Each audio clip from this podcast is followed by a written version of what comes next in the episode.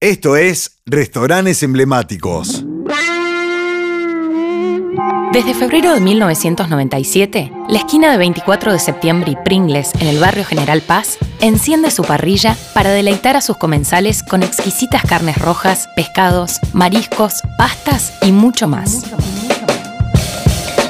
Viejo Lobo comenzó como un sueño familiar y se convirtió en punto de encuentro para todo cordobeso turista que desee disfrutar de su amplísima propuesta gastronómica y sobre todas las cosas de una atención dedicada que invita a sentirse como en casa a quien visite su salón.